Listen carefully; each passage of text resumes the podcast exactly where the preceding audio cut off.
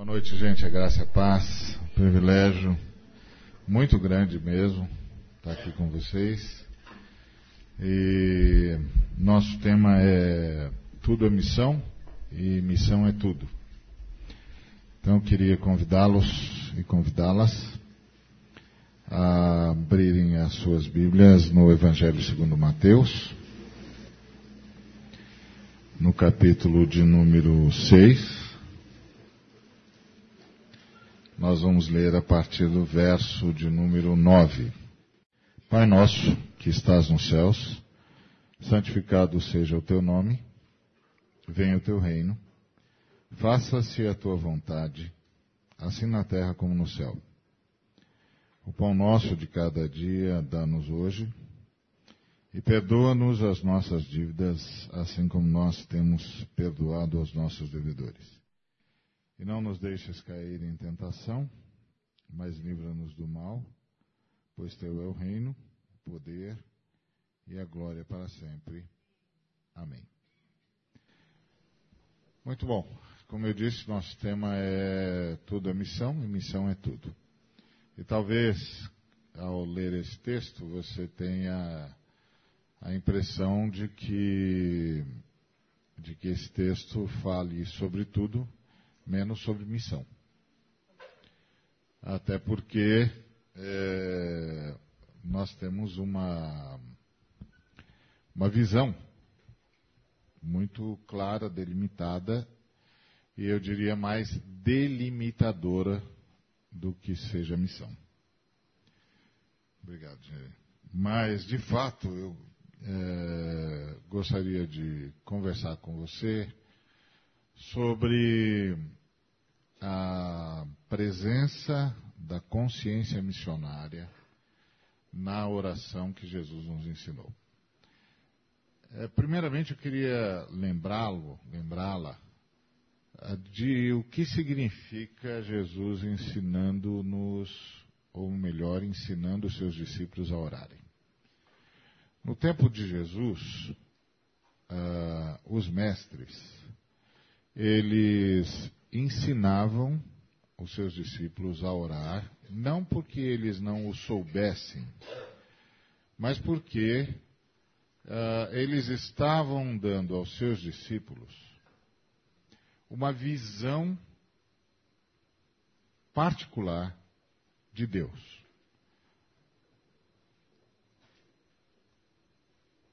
Ser um mestre em Israel, por definição, era ser alguém que explicaria de forma inquestionável o significado das palavras de Moisés e dos profetas. Esse era o papel do mestre. Mestre existia para isso.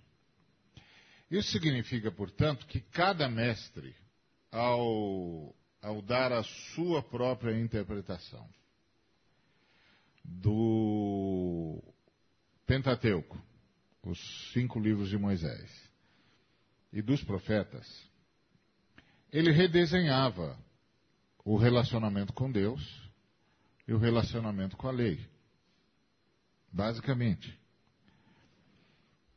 Então, por isso ele ensinava a orar, porque ele de fato estava trazendo uma nova abordagem acerca do que os, os profetas e Moisés haviam ensinado. Então, uh, qual é a maior, a maior uh, questão para a humanidade? Uh, alguém poderia perguntar. E um filósofo perguntado sobre isso disse que a maior questão para a humanidade era saber se Deus existiu ou não. E a pessoa que lhe entrevistava, então, contra-perguntou, né? Por quê? E ele respondeu: porque se Deus existe, tem um jeito certo de viver, não se pode viver de qualquer jeito. Então, a, o tema da vida de Israel era como viver. Uma vez que nós sabemos que Deus existe. E como aproximarmos-nos dele, ou seja, como é que você chega a Deus? Qual é a liturgia? Tem de ter uma liturgia. Você chega de que maneira? Chega de qualquer jeito? Você diz de qualquer, diz o que quiser, de qualquer forma? Tem uma preparação? Não tem? Essa era a grande questão. Aliás, um dos grandes méritos de Moisés, entre outros, foi o de que ele pegou um povo que sabia muito pouco sobre o seu próprio Deus. Muito pouco. Se você pudesse voltar no tempo e visitar o povo de Israel, ah, na época em que eles eram escravos no Egito, por exemplo, e você entabulasse uma conversa com qualquer membro do povo de Israel, ele perguntasse sobre Deus. Uh, quem é o seu Deus? Ele diria para você o Deus que falou com os nossos patriarcas, Abraão, Isaac e Jacó. Qual é o nome dele? Não sei. Aquela era uma época onde os deuses eram localizados. Então, o deus da montanha, o deus do mar, o deus da floresta, o deus dos vales, etc. Então, se você perguntasse ao, ao israelita de então, uh, o seu Deus é da onde? Ele está localizado aonde? Ele diria, não sei. Não sei. Então você não sabe o nome do seu Deus, não sabe de onde ele é. Não. Ah, o que, que o seu Deus fez? Não sei. Você não sabe nada sobre o seu Deus? Nada. Não sei o que ele fez. Porque só Moisés, mais tarde, é que vai nos explicar que Deus é o Criador, o sustentador do universo, o que foi que ele fez, como foi que ele fez, em que processo ele fez. Isso tudo veio com Moisés. Então, se imagine falando com alguém que é anterior a Moisés. Porque você tem de, de lembrar que Moisés, que Moisés chega na última parcela do período do povo de Israel no Egito. Então, nós estamos pensando aí em 100 anos antes de Moisés, por exemplo. Não sabem nada. E como se fala com Deus? Não sei. E quando vocês o invocam, o que, que vocês dizem? Eles diriam: Nós dizemos Deus de Abraão, de Isaac e de Jacó. E como é que fala com ele? Vocês sabem? Não. Assim, para falar com ele tem alguma preparação? Uh, pode chegar de qualquer maneira? Não, não sabemos. Ou seja, era um povo que miraculosamente acreditava num Deus sobre o qual muito pouco sabia, ou quase nada. Moisés é que dá essa configuração a Deus. Ele recebe do próprio Deus e configura Deus na cabeça do mundo. Ele é que vai trazendo para nós todas as revelações sobre Deus. Que Deus, que Deus fez, o que Deus falou, como Deus falou, quando Deus falou, de que maneira ele agiu, quais os processos, etc. E culmina com a liturgia. Então, como é que a gente se aproxima de Deus? Como é que a gente faz? Então ele criou toda uma liturgia, que é a liturgia sacerdotal que você encontra uh, nos livros do Pentateuco, Êxodo, Deuteronômio, Números, principalmente. E, e aí você tem uma configuração de Deus, que o povo de Israel não sabia. Agora, esse trabalho de Moisés esse trabalho de Moisés vai ser revisitado por todos os mestres de Israel todo o tempo, o tempo todo, pelos mestres e pelos profetas. Os mestres para entenderem o que foi que Moisés de fato ensinou. E os profetas para chamarem o povo sempre ao centro do que Moisés ensinou. Então tudo vai girar em torno de Moisés. Então quando surge um novo, um novo mestre, a função dele, o papel dele é ilustrar Moisés. Para que todo mundo saiba uh, o que realmente Moisés estava tentando dizer-nos. Esse, esse é o papel do mestre. Jesus não foge à regra. A grande diferença de Jesus, e é claro, a diferença marcante de Jesus, é que ele ah, fala como quem tivesse instruído Moisés pessoalmente. E ele fez isso mesmo. Né? Então ele fala como o professor de Moisés. Então ele está o tempo todo dizendo: não, o que Moisés disse significa isso, isso, isso, isso, isso. Por isso que você tem na, lá no sermão do monte, Jesus dizendo: Vocês ouviram que, o que disseram os antigos? Eu, porém, vos digo: que Moisés quis dizer foi isso e isso. Então, a palavra Moisés não está lá explícita, mas está implícita. O que é que de fato Deus queria nos comunicar?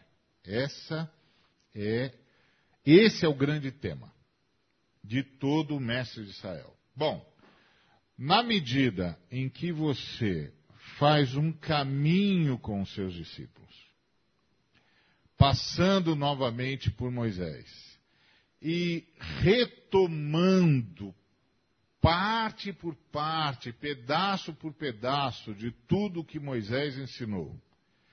À medida que você vai, vai construindo esse caminho, você vai emprestando ao seu discípulo um novo relacionamento com Deus. Uma, você vai descortinando Deus como os outros mestres não conseguiram. E é isso que transforma em, transforma-se em escolas. Mais, as mais famosas escolas eram a de Léo e a de Chamai. E Jesus é um mestre que cria sua própria escola. Então, quando você lê lá no, no, no Sermão do Monte, ouvistes o que foi dito, eu, porém, vos digo, o que, que ele está fazendo? Ele está criando a sua própria escola. Ele não é só mais um mestre, ele é um dos grandes mestres, que pode ter a sua própria escola e a sua própria definição e que tem a sua própria uh, interpretação. E mais, que apresenta a sua interpretação como definitiva. Ok, isto posto, quando ele ensina os discípulos a orarem, ele está ensinando o caminhar dos discípulos a partir dessa nova compreensão de Deus. Nova no sentido de mais profunda. Não necessariamente ele reinventou Deus, mas ele aprofundou a consciência e o conceito sobre Deus. Daí os discípulos pedirem a ele que lhes ensine a orar.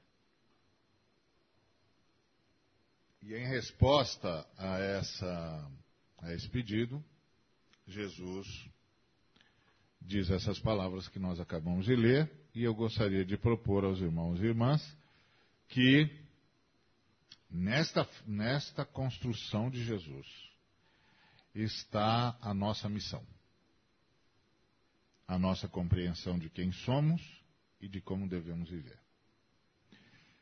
Uh, a primeira a primeira missão que nós temos aqui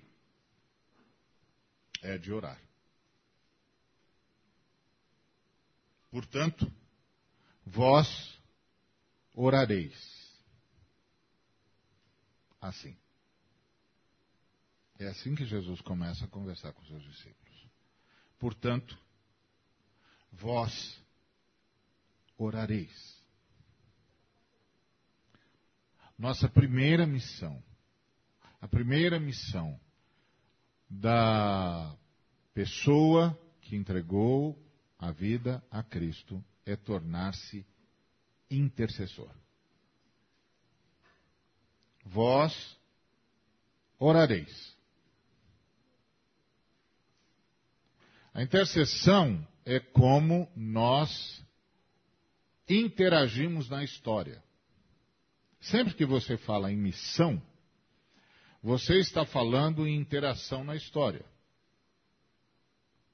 O que é que nós vamos fazer na história? Qual é o nosso papel na história? No que nós devemos nos envolver, no que não devemos nos envolver? Qual é a nossa responsabilidade na história? O que é que nós vamos permitir, o que não vamos permitir, o que vamos concordar, o que não vamos concordar, o que vamos trazer de novo para a história? De novidade, de retomada ou de, de nova postura, possibilidade, etc. Enfim, somos agentes da história ou somos agentes na história? Qual é o nosso papel? Nós entramos numa história que já está dada e tentamos cooperar com essa história o máximo que pudermos, ou nós somos agentes para transformar essa história? Essa história que já está dada é a história que deveria, que deveria ter sido dada, ou nós estamos aqui para alterar os caminhos da história? Como a gente trabalha isso? Vós orareis. Lá em Apocalipse 5, quando o Senhor aparece, vocês se lembram da, da passagem, um, o, o, havia alguém assentado num trono, ele segurava em sua mão um livro escrito por dentro e por fora, selado por sete selos, e havia um anjo dizendo que não havia ninguém, nem no céu, nem na terra. Uh, na verdade, o anjo perguntava: quem é digno de abrir o livro e de desatar-lhe os selos? E a resposta é: a resposta que era dada é ninguém, nem não havia ninguém em condições disso, nem no céu, nem na terra, nem debaixo da terra. E isso levou João a lágrimas profundas e copiosas. Enquanto ele estava nessa fase, uh, porque aquele livro representava a redenção do universo. Não apenas a redenção da raça humana, redenção do universo. Enquanto a raça humana não fosse redimida, todo o universo estava sob júdice. Porque tudo que foi criado, na, na, segundo as Escrituras, foi criado tendo em mente o ser a imagem e semelhança de Deus. Na medida em que o ser a imagem e semelhança de Deus podia sofrer solução de continuidade, ou seja, deixar de existir, tudo poderia deixar de existir. Inclusive o próprio anjo que estava dizendo quem é digno de abrir o selo e desatar-lhe, de, de, tomar o livro e desatar-lhe os, os selos, ele não estava fazendo, ele não estava fazendo um desafio, ele estava fazendo uma pergunta porque ele também era diretamente interessado nisso. A, a, o destino dele também estava naquele livro. Ele só não podia permitir que qualquer um se aventurasse a. Mas aquele livro continha também o destino do, dos próprios seres angelicais. Tudo estava sob júdice. Com exceção da Trindade, tudo estava sob júdice. Então, o, o, o, o João chora copiosamente, porque a situação é gravíssima. Aí então o ancião aproxima-se dele e aponta para o leão da tribo de Judá. Ele olha na direção dada pelo ancião e vê um cordeiro. Um cordeiro marcado pelo sacrifício, poderosíssimo, mas cordeiro marcado pelo sacrifício. Ou seja, ele não consegue ver o leão, ele consegue ver um cordeiro. Restava então a, a pergunta se ambos estavam falando da mesma pessoa, porque não estavam vendo a mesma figura. Aí o cordeiro aproxima-se daquele que está sentado no trono, toma o livro. E imediatamente os anciãos e os seres viventes, que são respectivamente guardiães da justiça e da honra de Deus, se prostram diante de Jesus e começam a cantar-lhe um novo cântico. E nesse novo cântico, eles dizem o seguinte: Digno és de tomar o livro, de abrir os selos, porque morreste com teu sangue compraste homens de toda raça, língua, tribo e nação, e para o nosso Deus os constituístes reino e sacerdotes, e reinarão sobre a terra. Como sacerdotes reinam? Rei é rei, sacerdote é sacerdote. Como sacerdote reina? Vós orareis assim. Sacerdotes reinam pela oração. Vós orareis assim. Então, quando Jesus está nos ensinando a oração que nós chamamos de dominical, a oração do Pai Nosso, ele está nos dando o instrumento da nossa missão, prioritário da nossa missão. Não único, não exclusivo, mas prioritário da nossa missão. Vós orareis. Assim. Então, nossa primeira missão é orar, porque é em orando que interagimos na história e não apenas interagimos na história, mas redesenhamos a história, porque a ideia aqui é de reinar, de mudar rumos, de mudar curso, de estabelecer novos cursos, novas direções, novas rotas. Então, nossa primeira missão é orar, porque é orando que exercemos sacerdócio. E é exercendo o sacerdócio que reinamos na terra. O que quer dizer que tudo está diante de nós ah, como algo que se pode colocar diante de Deus. Não há nada diante de nós que não possamos colocar diante de Deus. Não há nada diante de nós que não possamos levar à presença de Deus e clamar ao Deus eterno que interaja, intervenha, interfira. De modo que uh, a história está diante de nós e nós estamos diante de Deus. E Deus aguarda por nossas orações. O, os anciãos e os seres viventes, lá em, em Apocalipse 5, quando eles se dobram diante de Jesus, eles entregam a Jesus taças cheias de incenso, que são as nossas orações. Ou seja, as nossas orações estão liberadas. E reinarão sobre a terra. As nossas orações estão liberadas e Deus aguarda as nossas orações. Então, nossa primeira missão é orar, é interceder. E nós temos N temas por que interceder. É verdade que nós, lamentavelmente, lamentavelmente, de todos os temas que estão diante de nós e que demandam nossas orações, nós privilegiamos a nossa própria situação. De modo que nos tornamos uh, gente que ora por si mesmo apenas e tão somente. E que se deixa marcar pelo seu sofrimento. Deixar-se marcar pelo seu sofrimento é terrível, porque é abrir mão da sua identidade.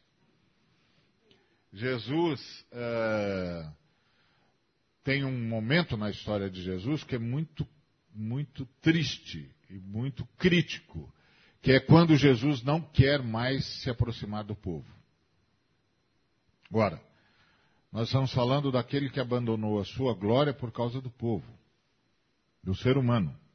Daquele que abandonou a sua glória para vir resgatar o ser humano e ele não quer mais se aproximar dos seres humanos. Ele dá ordens explícitas aos discípulos que mantenham o barco distante da praia. Distante da praia, o suficiente para que as pessoas não possam avançar e que ele possa ainda falar-lhes e ser ouvido. Por que isso? Porque as pessoas descobriram que bastava tocar nas vestes de Jesus e você era, e a pessoa era curada. De maneira que as pessoas não queriam mais ouvir o que Jesus tinha a dizer, apenas receber o que ele poderia doar. Saúde, no caso.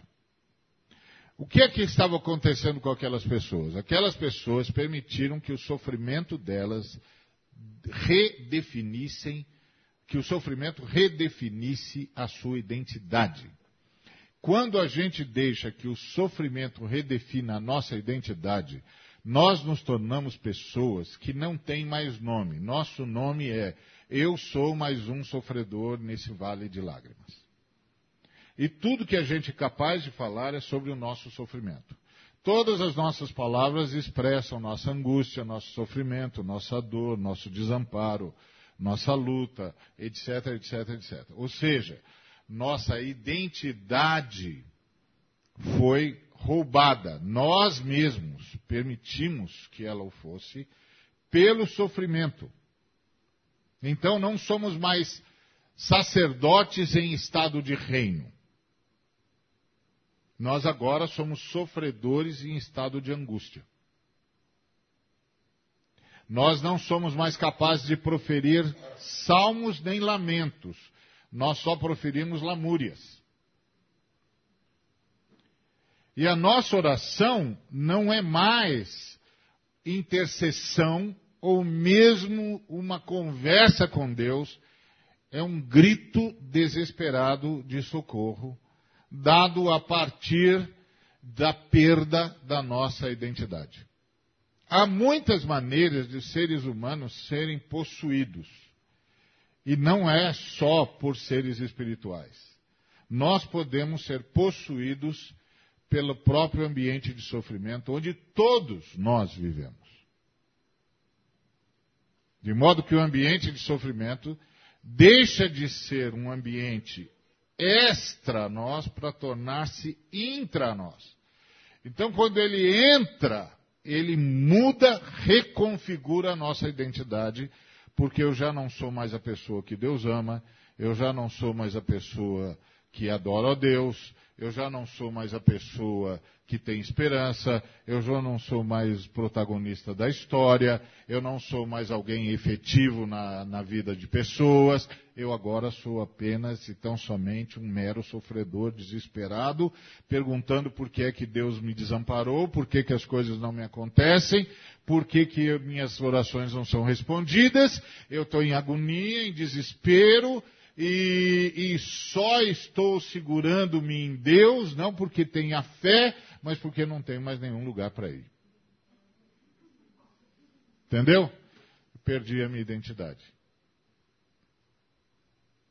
Nunca permita que o sofrimento dê o tom da sua identidade. Sofrimento é um ambiente. É, in, é inevitável e inexorável mas ele tem de ficar do lado de fora. Como Paulo e Silas, que sob tortura cantaram e louvaram a Deus. Eles, sob tortura, cantaram e louvaram a Deus, não porque fossem heróis, mas porque não queriam permitir que os seus algozes os possuíssem. Quando o sofrimento dá o tom da minha vida, o meu algoz venceu.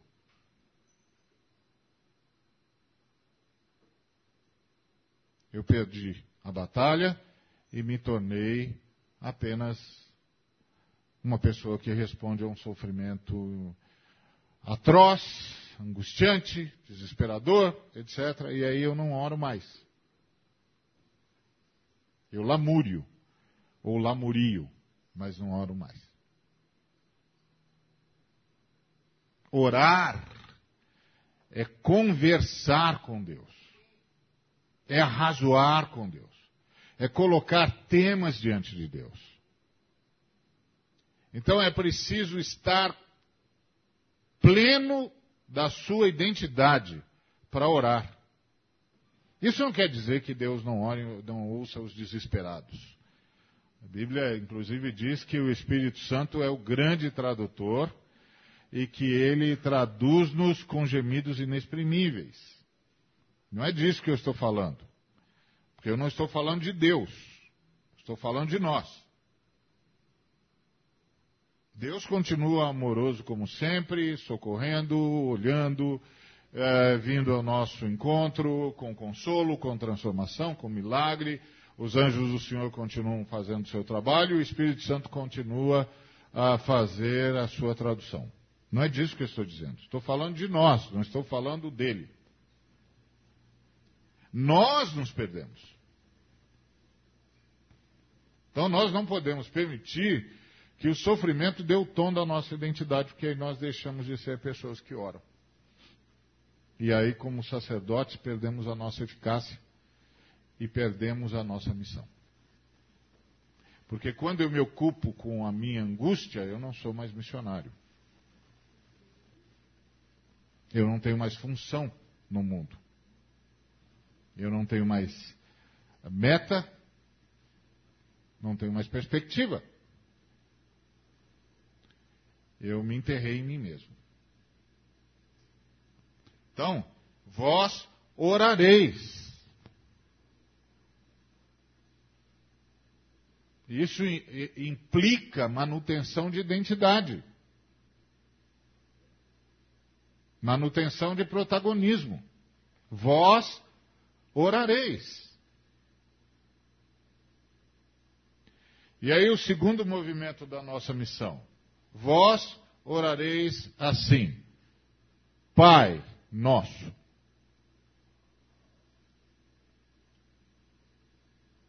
Uh, como você sabe, só Jesus Cristo ensinou-nos a chamar Deus de Pai. Ninguém mais ensinou isso. Isso é um ensino exclusivo de Jesus de Nazaré, o Cristo, verdadeiramente Deus e verdadeiramente homem. Só ele ensinou isso.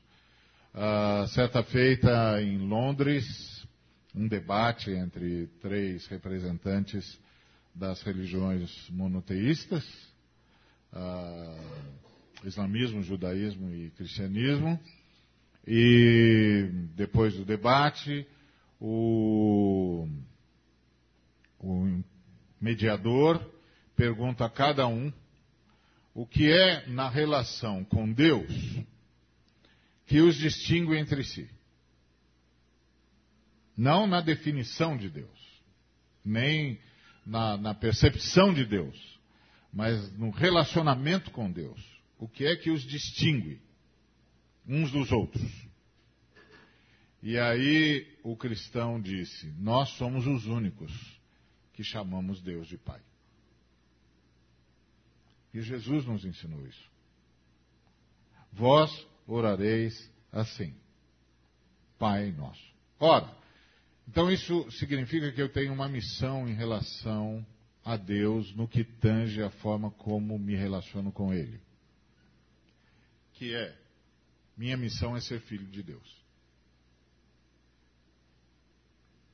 Você, você pode dizer, não, isso é o meu status. É verdade, esse é o nosso status. Na medida, no momento em que entregamos a vida para o Senhor, ganhamos um status fomos adotados como filhos de Deus. Então, esse é o nosso status. Agora, uma coisa é ter o status, outra coisa é ter a vida de. Uma coisa é ter o status, outra coisa é viver como.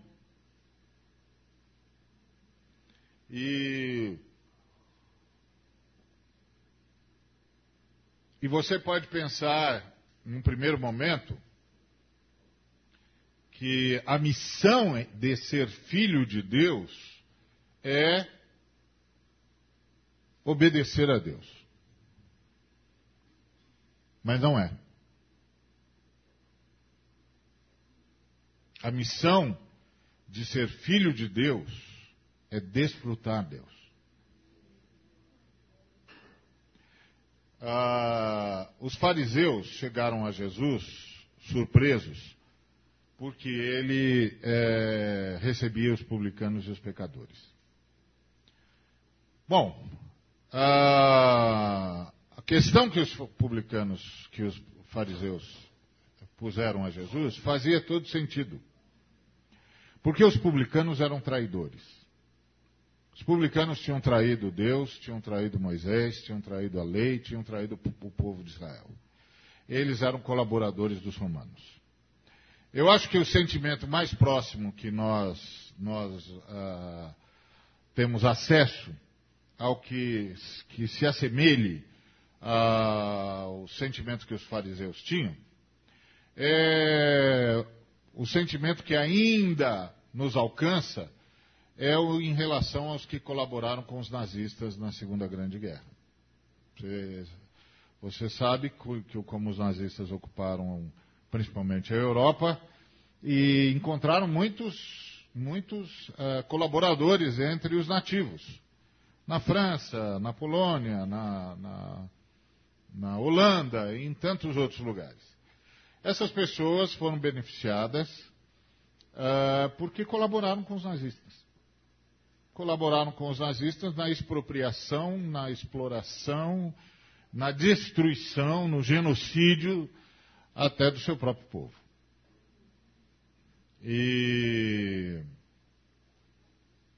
e aí, ah, quando a guerra acabou, houve linchamentos, ah, revoltas, essas pessoas foram expostas em praça pública, foi terrível. E a gente hoje já tem distância suficiente para desaprovar os, os métodos mas a gente ainda, o sentimento ainda nos alcança. Porque ainda paira sobre nós o terror da Segunda Guerra Mundial. Os fariseus tinham em relação aos publicanos o mesmo sentimento. E os fariseus não estavam sozinhos. Todos os demais judeus pensavam da mesma forma. E aí a pergunta faz todo sentido. Como? Como o seu mestre recebe publicanos? Como ele, ele entra na casa deles? Como ele se assenta com eles e come com eles? Você sabe que para o judeu a mesa é sagrada. Como ele faz isso? Então a pergunta deles para Jesus não era sem propósito. Não era sem propósito. Jesus de fato estava escandalizando muita gente. Muita gente. Provavelmente hoje, se a gente fizesse algumas substituições aí, que eu não farei, tá certo? Uh, se a gente fizesse algumas substituições, provavelmente nós nos escandalizaríamos com Jesus também. E aí Jesus conta três parábolas para dizer aos fariseus por que, que não andava mais com os fariseus e andava com os publicanos. Porque o que está implícito na colocação dos fariseus em Lucas 15 é o seu mestre deveria andar conosco e não com os fariseus. O que também fazia sentido, porque no, o ensino de Jesus, de todos os partidos judaicos, se aproximava muito mais do que ensinavam os fariseus do que o que ensinavam os demais. Então, se Jesus fosse identificar-se com algum partido, o partido dos fariseus era o, o candidato com maior chance. Entendeu? porque ele é, se parecia em muita coisa. Mas uh, Jesus não foi. E aí Jesus explica para os fariseus por que, que não vai. Na primeira parábola ele diz assim: Eu não vou porque vocês não se arrependem. Vocês acham que não precisam de arrependimento. Ele conta a parábola da ovelha perdida e ele diz: Quem é que, tendo uma ovelha, tendo cem ovelhas e uma se perde, não deixa as 99 no deserto e vai procurar aquela até encontrá-la e quando a encontra, coloca nos ombros, vai para casa, chama os amigos e faz uma festa? Quem dentre vós? A resposta a essa pergunta é ninguém. Ninguém. Ninguém deixa 99 ovelhas no deserto para ir buscar uma que se perdeu. Porque perdeu 99 agora. No deserto. Não tem comida. Não tem água. No deserto. Não é no aprisco. No deserto. Não tem comida e não tem água. Acabou. Perdeu. Quem? E só deixa se está querendo de fato abrir mão das ovelhas. E é isso que Jesus está dizendo aos fariseus. É exatamente isso. Eu abri mão de vocês. E sabe por que, que eu abri mão de vocês? Porque vocês se acham justos que não precisam de arrependimento. Então, maior alegria tem por um ser pecador que se arrepende do que por 99 justos que não precisam de arrependimento. Agora, quando você ouve isso, você pensa, ah, 99 que não precisam de arrependimento. Quem não precisa de arrependimento? A gente só não consegue ler esse texto porque a gente muitas vezes se acha também gente que não precisa de arrependimento. Então essa leitura nos denuncia. Mas quem não precisa de arrependimento? E ainda diante da lei de Moisés naquela época. Quem não precisava de arrependimento? Então, o que Jesus está dizendo aos fariseus é: vocês se ensoberbeceram, vocês se acham pessoas que não, não precisam de arrependimento, então vocês não precisam de mim e eu também não preciso mais estar com vocês. Segundo motivo pelo qual ele não está mais com os fariseus. Ele diz: é porque eu sou como aquela mulher que, por causa de uma moeda, é capaz de revirar a casa. Revirar a casa, varrer tudo, botar tudo de perna para o ar. Eu sou assim. Eu vim aqui botar tudo de perna para o ar para buscar o que se havia perdido. Então, para trazer esses seres humanos de volta ao arrependimento, eu vou mudar tudo. Eu vou mudar tudo. A casa, a casa é o Israel que vocês construíram, não é o, o Israel do meu pai. Então, o Israel que vocês construíram, eu vou revirar. O Israel que vocês construíram, eu vou colocar de perna para o ar. O Israel que vocês construíram, eu vou simplesmente ignorar, eu vou refazê-lo. Porque eu vim buscar o que se havia perdido. E para buscar o que se havia perdido, eu vou revirar a casa. E isso significa, eu vou revirar a casa que vocês construíram. E aí finalmente ele disse, e eu não estou mais com vocês, porque vocês de verdade não amam, não é que vocês não amam as pessoas, vocês não amam nem a Deus. E aí conta a história do filho pródigo, que na verdade tem dois grandes protagonistas o pai e o irmão mais velho.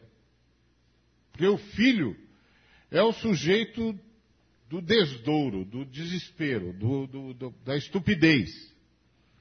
Ele não é protagonista de nada. Ele é um sujeito vencido pela vaidade, vencido pela maldade, que considera o pai morto precocemente, pede a, a, a, a herança antes da hora, e vai treslocado naquela, naquela cultura, um camarada que entendesse o pai previamente, uh, uh, precocemente morto, é um louco. Réu de juízo, para ser apedrejado. Jesus então está descrevendo um menino réu de juízo, um menino treslocado, um menino para ser apedrejado. A gente o transforma no, no pivô da história, mas ele não é. ele é o camarada tresloucado. Não é a história dele que está sendo contada. O que está sendo contada é a diferença entre Deus e os que se diziam representantes de Deus. Deus esperando que ele volte. E os representantes de Deus dizendo que ele morra. E é isso que Jesus está dizendo aos fariseus. Por isso, eu não ando mais com vocês. Porque vocês não amam nem a Deus.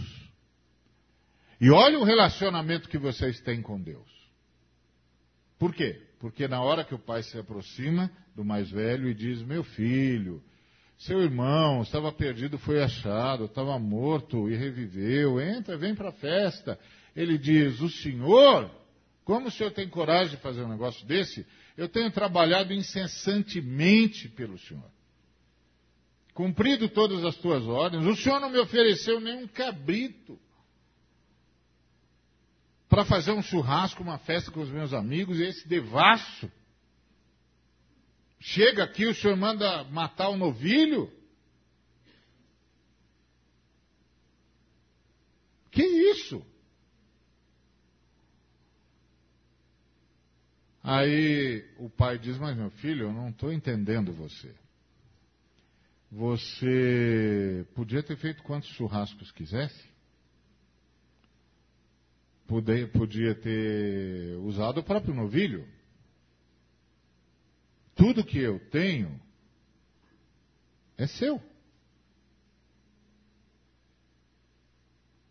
Você decidiu que iria trabalhar incansável, incessante e, e, e estafantemente porque quis. Nós estamos cheios de empregados. Não, era fala, não é essa a fala do, do, do, do filho pródigo? Quando ele está lá querendo as alfarrobas e um mau patrão que não lhe permite sequer comer, ele diz: Meu pai tem muitos empregados. Nenhum deles passa por isso que eu estou passando. Eu vou me levantar e vou voltar. E vou pedir para o meu pai para ser mais um empregado. Porque os empregados do meu pai não vivem assim. Aí o pai está dizendo: nós estamos, nós estamos cheios de, de, de, empregados que são tratados com justiça, que vivem bem, que trabalham de modo tranquilo. De, por que, que você está fazendo isso? Porque você está tentando ganhar o meu favor? Você tem tudo. Então a nossa primeira missão ah, no relacionamento com o pai é desfrutar dele. E essa é a pergunta que eu e você temos de fazer. Se nós desfrutamos de Deus ou nós estamos como o filho mais velho, tentando achar um favor de Deus e para isso a gente se mata, se, se dilacera e dá oferta e participa de campanha e faz desafio e faz semeadura. Meu pai. Por quê? O que é que a gente pensa de Deus? Como é que a gente vê Deus? O filho mais velho via Deus como um déspota.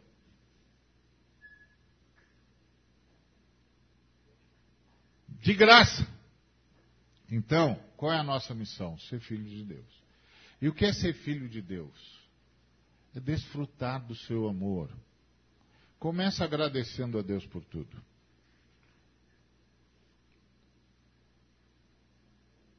Começa agradecendo a Deus em cada movimento.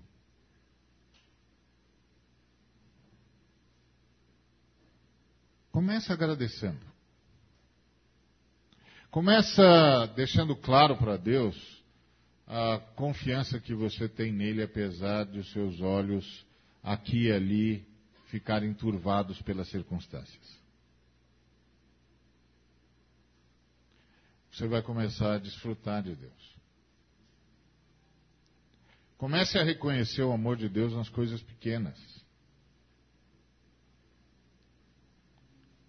Comece a se levantar com a perspectiva de gratidão. A começar o dia com a perspectiva da gratidão.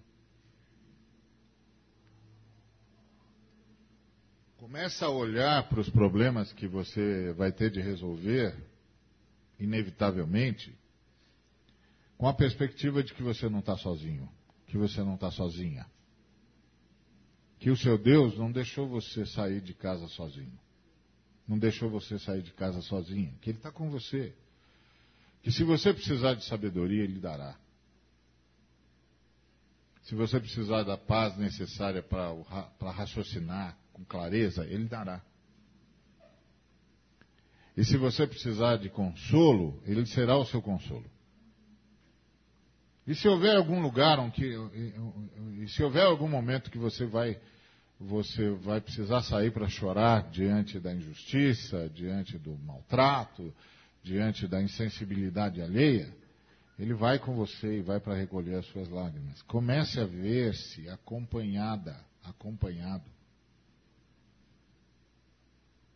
Porque às vezes a gente se surpreende orando como se fôssemos tomados por uma profunda sensação de abandono que nos faz, inclusive, cair na tentação de perguntar: Deus, onde estás?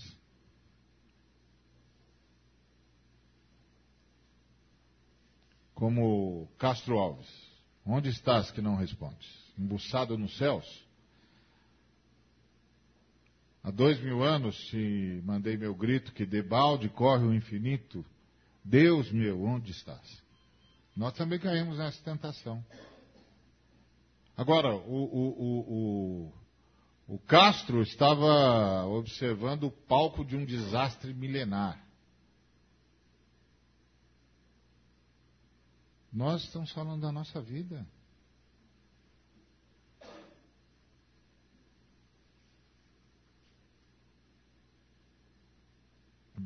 Percebe a, a, a diferença de dimensão? Então, nossa primeira missão no relacionamento com Deus é desfrutá-lo. Desfrutá-lo e saber que, que Ele é nosso. Ou seja, que eu não estou sozinho porque Ele é meu Pai, e eu não estou sozinho porque eu estou no meio de um montão de irmãos. E é no meio desse montão de irmãos que ele vai manifestar a paternidade dele várias vezes. Então a nossa missão, isso, tá, isso é missão, tá vendo? Missão é um jeito de viver. A nossa missão é santificar o nome de Deus. Então é ser gente que demonstra Deus.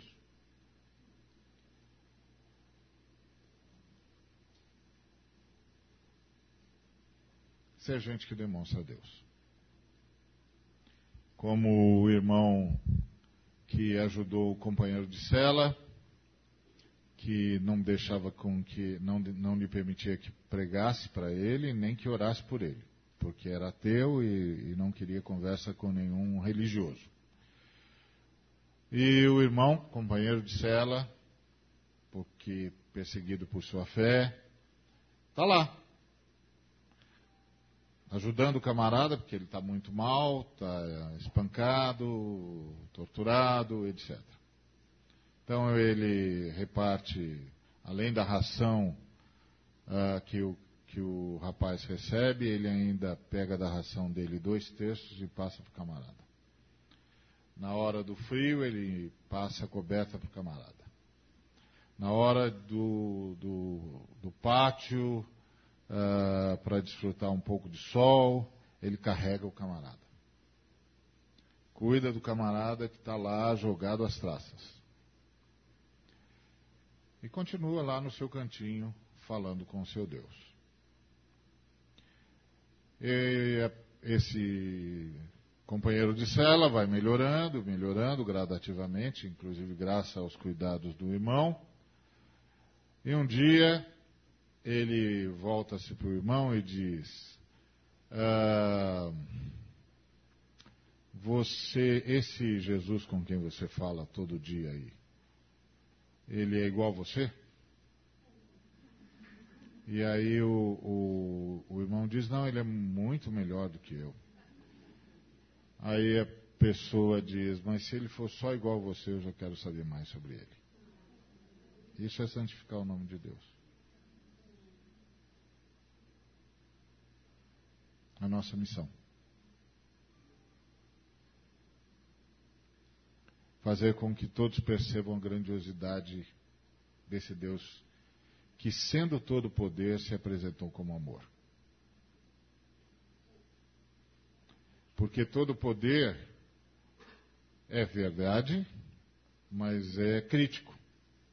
Que o poder não pode ser contestado. Se você se apresenta como o poder, você não pode ser contestado. Então, se alguém contestar você, precisa receber a reprimenda à altura. Para ficar claro quem é que manda. Mas se você se apresenta como o amor, o amor ama, né? Se aceito ama, se rejeitado ama, se atendido ama, se ofendido ama, o amor ama. Por isso Deus disse de si mesmo que era amor. Então, nosso papel como, como manifestantes da, do nome, da exclusividade do nome de Deus, é demonstrar isso. Né? Nossa missão: amar. Nós somos esse povo que ama. Eu sei que não parece, muitas vezes. Em época de eleição não parece mesmo. Quando a gente tem uma diferença com uma categoria populacional também não parece. mas é porque nós não estamos cumprindo a nossa missão. A nossa missão é amar.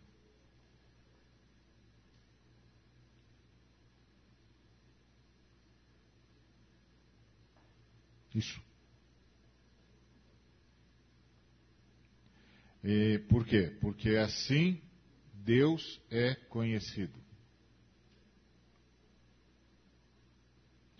Nossa missão é anunciar a possibilidade da conversão, porque nós oramos, venha o teu reino. Então nós temos de avisar a todos os seres humanos que eles podem mudar de lado se eles quiserem. Eles não precisam mais ser escravos do mal, não precisam mais ser escravos do ódio, não precisam mais ser escravos do maligno, não precisam mais ser escravos nem mesmo dos seus erros, das suas fraquezas, dos seus pecados que Jesus Cristo venceu e venceu para nos libertar. Que todos aqueles que entregam a vida para Jesus recuperam a humanidade. A plena consciência do que significa fazer parte da família humana. Então nós anunciamos a todos que a porta está aberta que Deus está chamando todo mundo de volta. E que a gente pode mudar de lado. As pessoas podem mudar de lado. Elas podem vir para o reino. Podem vir para Jesus. Podem voltar para o Pai, como o filho pródigo voltou. O Pai está lá, à beira da cancela, esperando. Então, nosso papel é evangelizar para nós, é levar esse anúncio da possibilidade da volta. Mas também evangelizar para nós é demonstrar o novo reino que se nos afigura em futuro próximo, que é um reino onde a justiça corre como um ribeiro perene.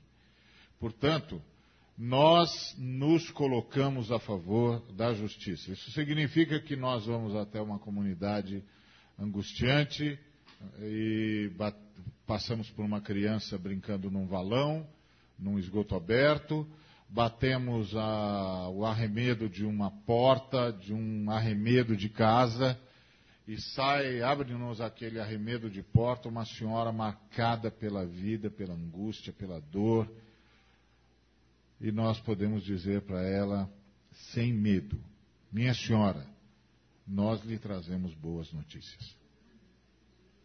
Boas notícias que vão tirar a senhora do inferno, vão tirar o inferno da senhora e vão tirar as suas circunstâncias do inferno e o inferno das suas circunstâncias.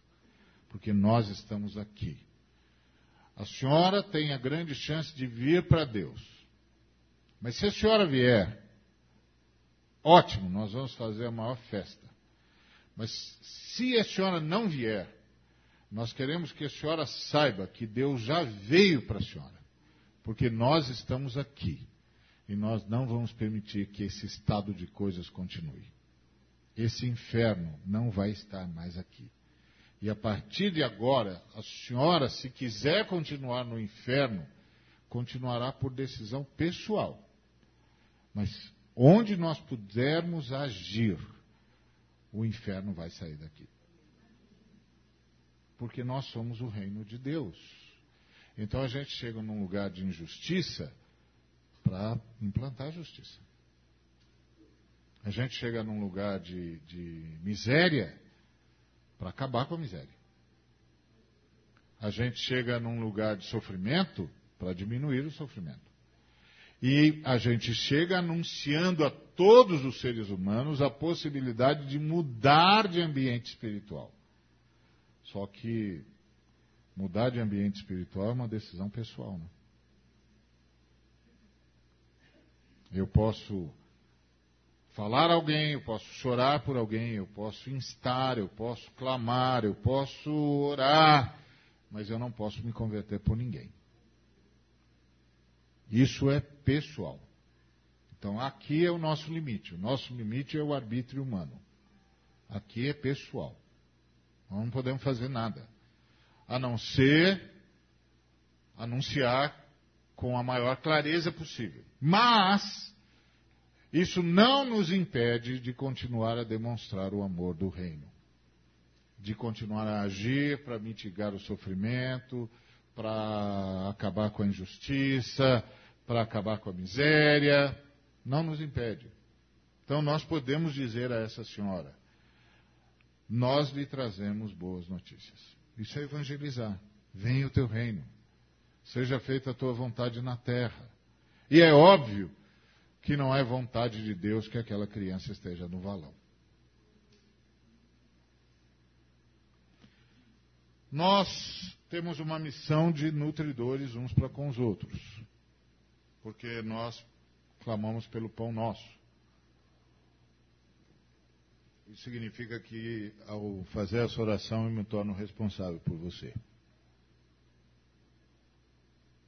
Ou seja, você não vai passar fome.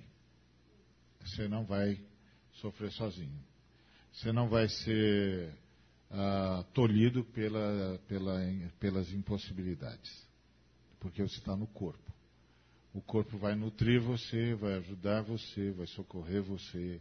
Isso, claro, tem implicações profundas, inclusive as de de ter, de treinar você, de dizer para você, escute, você não tem condições de cuidar disso, deixa a gente cuidar, vem cá, vai aprender com a gente, vem aprender com a gente como é que faz isso, você não pode continuar fazendo desse jeito, tem N implicações.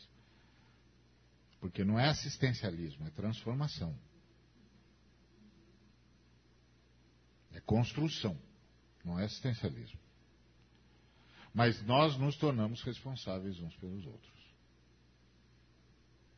Então a comunidade é uma comunidade onde não há mais ninguém em estado de solidão. E não há ninguém mais enfrentando o sofrimento sozinho.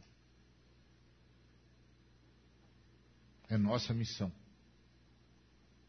Está vendo? Tudo é missão. E a missão é tudo. E é nossa missão perdoar.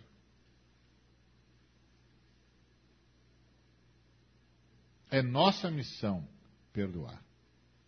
Agora, perdão é uma coisa extensa. Eu tenho um, um estudo que, que eu chamo de perdão, o que sustenta o universo. Não vamos entrar nele aqui porque nós vamos passar um bom tempo aqui conversando sobre isso nós não temos esse tempo. Mas ah, nossa missão é perdoar, porque fomos perdoados. O Eterno nos perdoou. Nossa missão é perdoar a todos. Perdoar não é não, não é não tratar das questões que precisam ser tratadas. É tirar de tudo que precisa ser tratado qualquer componente emocional. Perdão não é o contrário de justiça.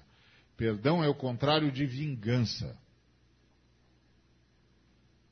Então, perdoar é tirar do relacionamento, de, do, do, do meio, da intersecção do relacionamento entre mim e quem quer que seja, qualquer conotação emocional que me faça ser injusto.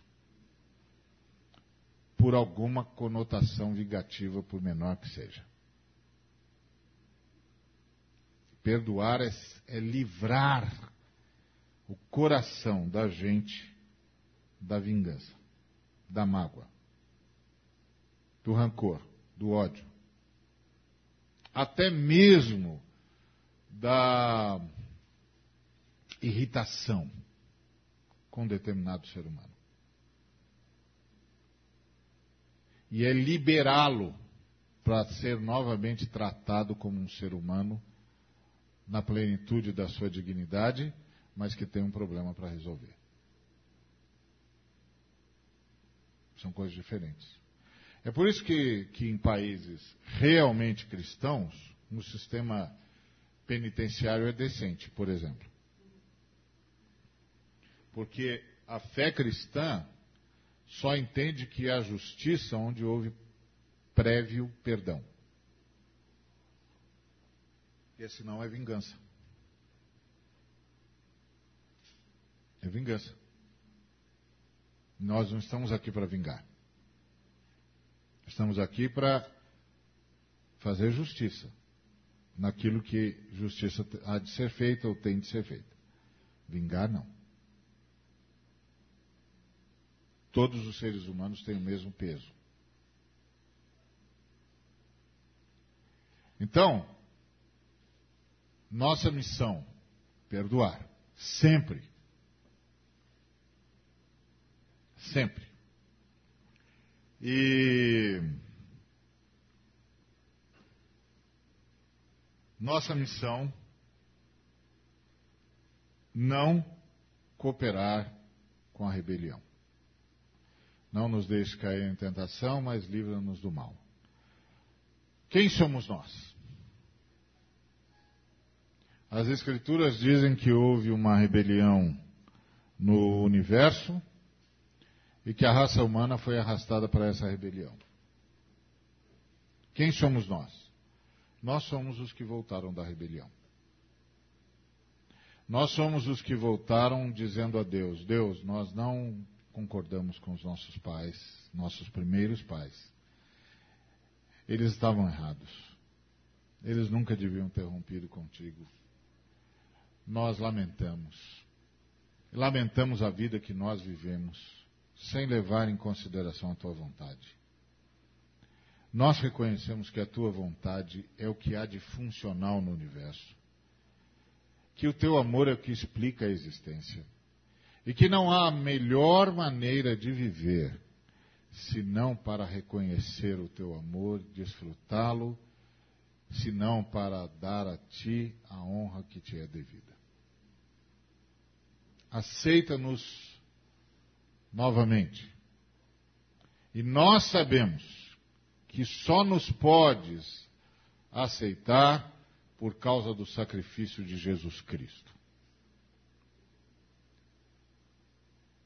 Nós reconhecemos que levamos Cristo à cruz. Perdoa-nos, recebe-nos e faz-nos habitação do teu Espírito. Então por que, que nós oramos, não nos deixe cair em tentação, mas livre-nos do mal? Porque nós não queremos mais participar da rebelião.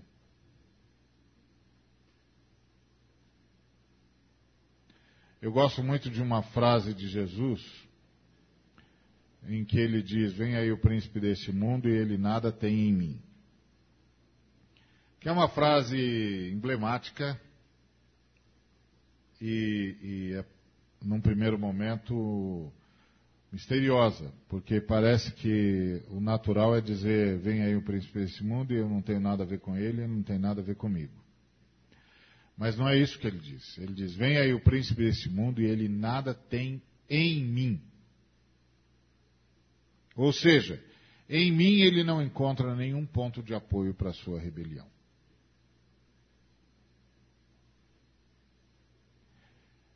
Uh, eu, inclusive, acho que os, os agentes malignos sabiam que Jesus Cristo era quem era por causa disso uma vez que em trevas não há luz, por definição. Não é? Então, só que eles olhavam para aquele ser humano e percebiam que naquele ser humano, ser humano não tinha nenhum ponto de contato com eles. Não havia nada naquele ser humano que pudesse ser usado para desviá-lo do seu relacionamento com Deus. Não havia nada naquele ser humano que pudesse ser usado para apoiar uma alavanca. Não havia nada naquele ser humano que o fizesse, que os, os que lhes tornasse possível fazê-lo em algum momento, por menor que fosse, participante da rebelião. Revoltar contra Deus, dizer não para Deus, fazer o que Deus não quer. Naquele ser humano não tinha espaço. Daí, aquele ser humano só pode ser o que os profetas escreveram. Quando a gente ora assim, nós estamos dizendo isso. Senhor, nós não queremos mais participar da rebelião.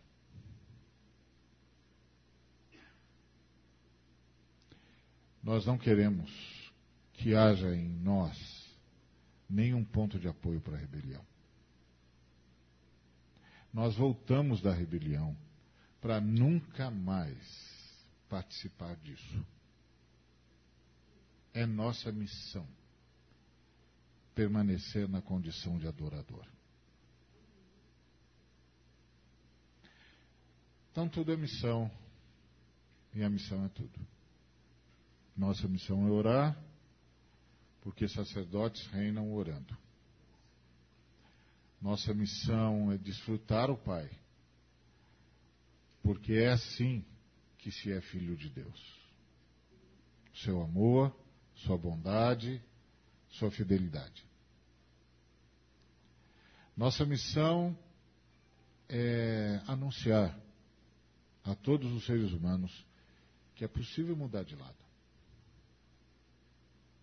que as portas, que a porta está aberta. Que nós podemos voltar, que o Pai está lá na cancela esperando todo mundo. Que o Filho conseguiu isso para nós. Lá na cruz ele conseguiu-nos a possibilidade de voltar. E a ressurreição dele é a prova cabal que o Pai aceitou o sacrifício em nosso favor. Está consumado. Deus não tem mais nada contra nós. É, nossa missão é anunciar isso para todo mundo. Nós devemos isso para eles. Eles não precisam mais ser escravos de nada, nem de ninguém, nem mesmo de si mesmos.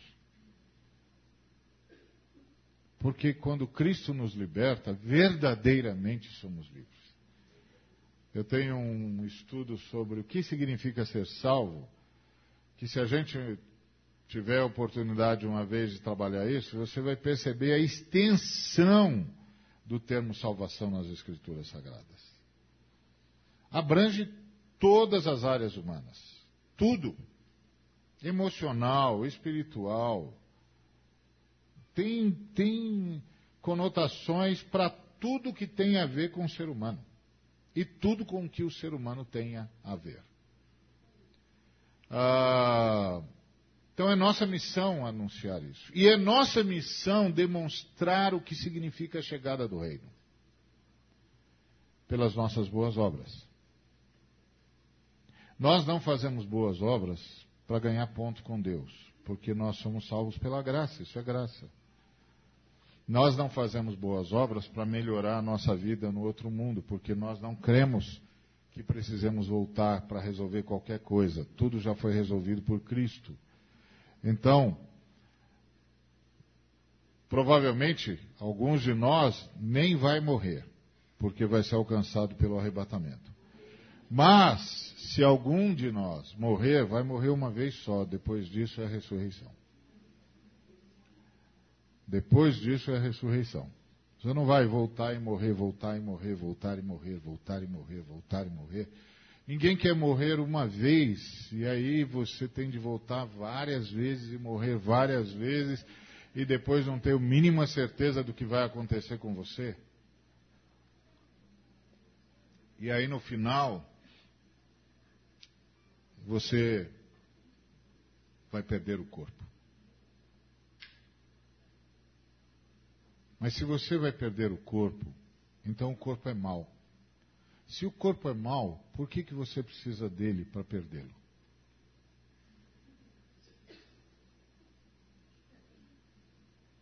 Então, alguns de nós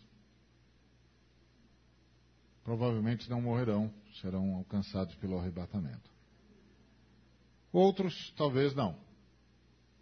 Mas vai morrer uma vez só, porque depois disso é a ressurreição. É a ressurreição. É o reino de Deus. Então, a, a beleza da nossa missão é anunciar isso para todo mundo. E demonstrar com as nossas boas obras que isso já é uma realidade na nossa vida. Então, nossas boas obras, nós as vivemos porque a gente não sabe viver de outro jeito. Tem algum outro jeito de viver se não fazendo boas obras? Tem algum outro jeito de viver se não ajudando os seres humanos a saírem do sofrimento e demonstrando aos seres humanos na prática como Deus os ama? Isso o que significam boas obras para nós. Sabe por que, que eu posso dizer para aquela senhora: tenho boas notícias? Porque eu posso dizer sem medo de errar: Deus ama a senhora.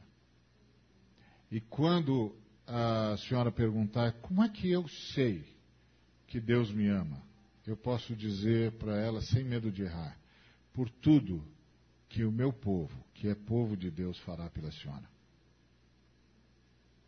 Nós vamos tirar a senhora daqui. Nós vamos tirar o seu filho daqui, nós vamos acabar com isso. E, se a senhora quiser,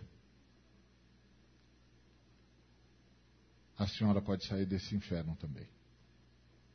Aí nós já estamos falando espiritualmente, mas aí é com a senhora. Então, nossa fé, nossa mensagem é sustentada pelas nossas obras. É nossa missão. É nossa missão nos ajudarmos mutuamente. Ninguém mais está sozinho. Acabou a solidão. Máximo que um, um, filho, uma filha de Deus pode ter por decisão própria é momentos de solitude. Mas solidão, não e passar pelo sofrimento em estado de solidão, de jeito nenhum. E ser abatido pelo sofrimento por falta de socorro, de jeito nenhum. Não pode. É nossa missão. Assim como é nossa missão nos perdoarmos. Sempre. Sempre. 70 vezes 7 vezes. Isso não é uma equação, é uma dimensão de profundidade. Primeira vez que 70 vezes 7 aparece na Bíblia, aparece na voz de Lameque dizendo que ele seria vingado 70 vezes 7. Então, 70 vezes 7, até Jesus dizê-lo, era para os judeus o símbolo da vingança. Depois de Jesus, passou a ser o símbolo do perdão. O Senhor Jesus está construindo um povo que tem como ímpeto não mais a vingança, mas o perdão. É nossa missão.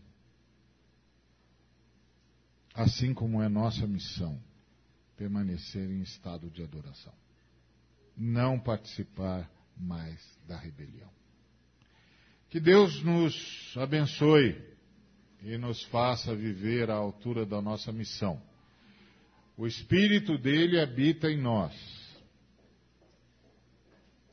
E o Espírito em nós torna o que é, o que é só possível a Deus também possível aos homens. Que Deus nos abençoe.